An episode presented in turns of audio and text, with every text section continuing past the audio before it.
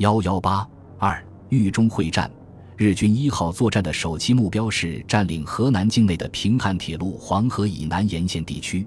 担任这一任务的是华北方面军。华北方面军根据派遣军的指示，在二月拟定了作战设想，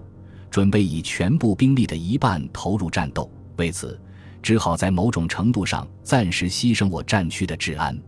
作战分两阶段进行。首先突破正面的敌军阵地，将我主力部队集结于黄河南岸。随后，部队佯作沿京汉线南下，以郾城附近为中心，使主力朝西方向迂回，为歼敌一战区敌军，特别是汤恩伯军。作战目标为洛阳，根据情况也可能在许昌附近向右迂回。在此期间，以部分兵力打通京汉线，与武汉地区连接起来。华北方面军预定作战结束时的占领线是自洛阳西面经临汝、襄城直至郾城一线。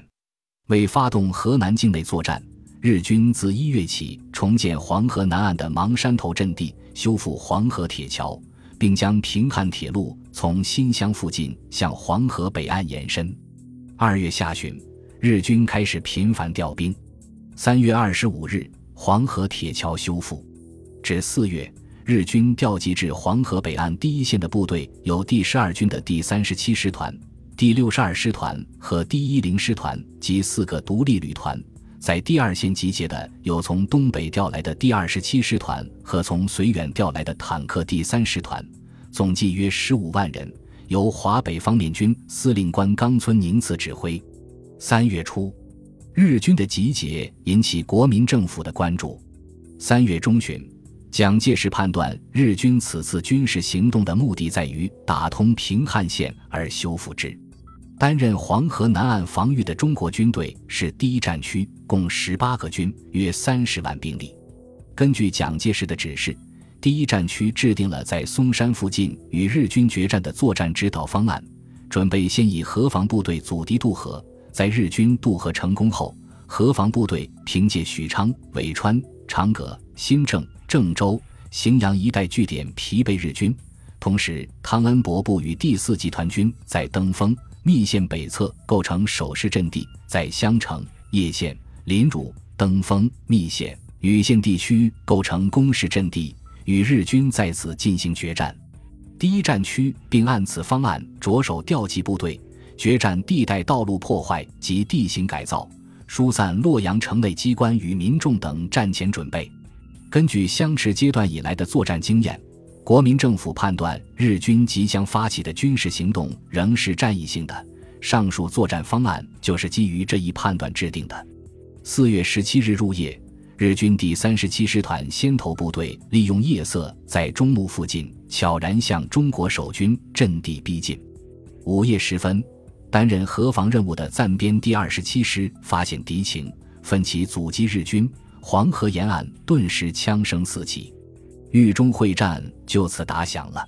四月十八日拂晓，日军第三十七师团在飞机和大炮掩护下，向暂二十七师阵地发起猛攻。中国守军以手榴弹、步枪为主要武器进行防守。日军战士记载，中国军队进行了意外顽强的抵抗，斗志也很旺盛。但由于在二十七师成立不久，装备简陋，并未避免背水作战之不利，乃在抵抗数小时后放弃阵地，向南转移。这样，战役打响当日，日军就在中牟一带轻易突破黄河，并随即架起轻便桥梁，其后续部队陆继渡过黄河。由于开战第一天日军仅从中牟一处发起攻势，中国军队决定趁其孤军突入。立足未稳之际进行反击，以暂二十七师固守现有阵地，并由暂编第十五军军长刘昌义率新编第二十九师至第八十六团和军资重之一营及特务连等部，由新郑兼程北上迎敌。四月十九日凌晨，第八十六团等部向北发起反攻，冒着日军炮火与敌展开手榴弹战，作战异常勇猛，并击溃当面之敌。但日军后续部队迂回推进，从左翼直扑中国军队后背。中国军队虽奋力御敌，终因兵力相差悬殊，且在二十七师伤亡已过半数，而不得不于当日晚上向南转移。日军虽从中牟首先发起河南作战，但其主攻方向则定在郑州北面的芒山头方面。四月十九日清晨，日军出动两个战队飞机，共计二百架次，对芒山头一带进行猛轰。随后，第十二军主力在炮火掩护下，沿黄河南岸向汉王城发起进攻。汉王城中国守军预备第十一师一个营拼死抵抗，多次退敌。战至正午，阵地全被日军飞机、大炮炸毁，营长王兴昌以下官兵三百余人均与阵地共同牺牲，壮志惨烈。日军占领汉王城后，又向黄河南岸制高点摩旗岭进攻。期间，中国军队增援部队曾向汉王城发起反击，并逼近城路，但最终仍未成功。而摩旗岭阵地也在十九日夜失守。摩旗岭阵地失守，使中国军队失去设在该高地上的炮兵观测所，对日军所能施加之炮火威力顿时锐减。日军突破黄河防线后，第一战区副司令长官汤恩伯于四月二十日晚下达命令，调整部署，将所辖兵力分为南北两兵团。南兵团以第二十八集团军总司令李先洲为指挥官，指挥第十二、第二十九军等部。除以一部巩固许昌、新郑等地外，主力机动侧击日军。北兵团以第三十一集团军总司令王仲廉为指挥官，指挥第十三、第八十五军，固守密县、禹县、临汝、登封间各据点，以期对从中牟和芒山头进犯之敌，在许昌、襄城、禹县、密县间地区予以歼灭。但日军在突破第一线河防阵地的同时，派出多股突击部队穿越中国守军防线，攻击战略要冲，打乱了中国军队的部署。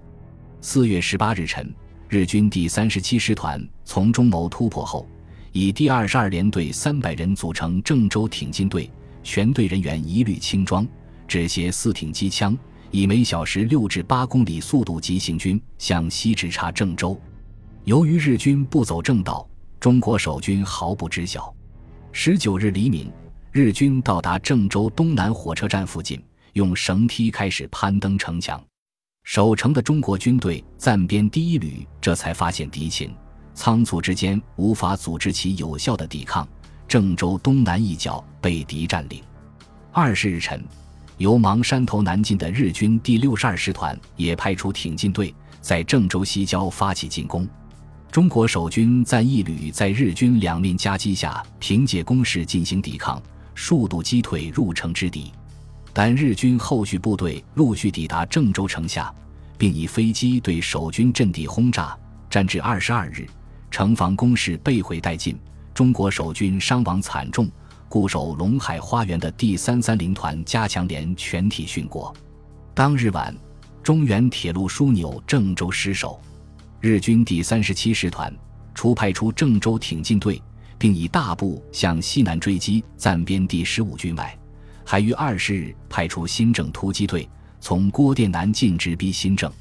而随第三十七师团渡河的日军独立混成第七旅团，则从东向西突击新郑。二十一日凌晨，日军向新郑发起进攻，中国守军第一五团与敌激战。两名营长先后负伤，后日军迂回从西南突入城内，双方展开混战，战至正午，日军占领新郑。二十三日，分别从中牟和芒山头进犯的日军又向密县猛攻。时值天降暴雨，中国守军在积水之战壕内艰难迎敌，终不能支。当天密县陷于敌手。此外，卫氏、荥阳等地也相继失陷。至四月二十四日，日军第十二军已推进至泗水、密县、新郑一线，其所辖处第一零师团部署于密县外，第三十七师团、第六十二师团和独立混成第七旅团均向新郑附近集结，第二线兵团坦克第三师团等也陆续渡过黄河，完成预期的河南作战第一期目标。中国军队虽在一周内被敌突破多处。但官兵在作战中还是十分勇猛。日本战士记载，中国军队斗志一般旺盛，我军发起冲锋以前坚持抵抗，并且屡次进行反攻，在正面战斗时抵抗尤其顽强，但受到侧后方攻击时则易崩溃。中国军队高级指挥官的部署极为迅速，各部队的行动大致能按命令执行，部队彼此之间也能保持良好的联系。但初期受到我军突然袭击，似乎发生了混乱。第一战区在出战失利后，仍积极准备，举全力对杜范之敌反攻。此时，中国方面对日军战役目的仍不明确。军令部判断其目的：一，因抽兵而先发攻势，以防我反攻；二，升北击南，其目的恐仍在粤汉线；三，打击有利之汤部，防其活动，并妨害我之抽兵。因此，对第一战区反攻请求，军令部于二十四日决定：一、汤集结反攻部队于登封、禹县、临汝；敌如西进不已，则断然反攻之；如敌上回旋周折，则以今后所得敌为杜范之力量究竟如何，以定反攻时期。第一战区据此令汤恩伯部攻击密县之敌，汤部主力第十三军等遂向密县进击。主力集结于新政的日军第十二军，根据原定作战计划，在四月下旬着手部署对许昌的进攻，并准备在攻下许昌后迅速南下，在兖城附近向西迂回，对第一战区主力进行围歼。四月二十七日，第十二军下达第六十号作战命令，规定了所辖各部的作战任务。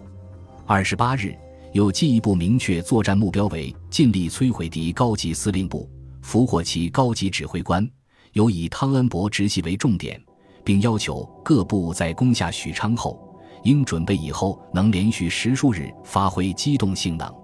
第十二军各部奉令后，在飞机、大炮掩护下向许昌一带逼近，沿途遭到中国军队抵抗。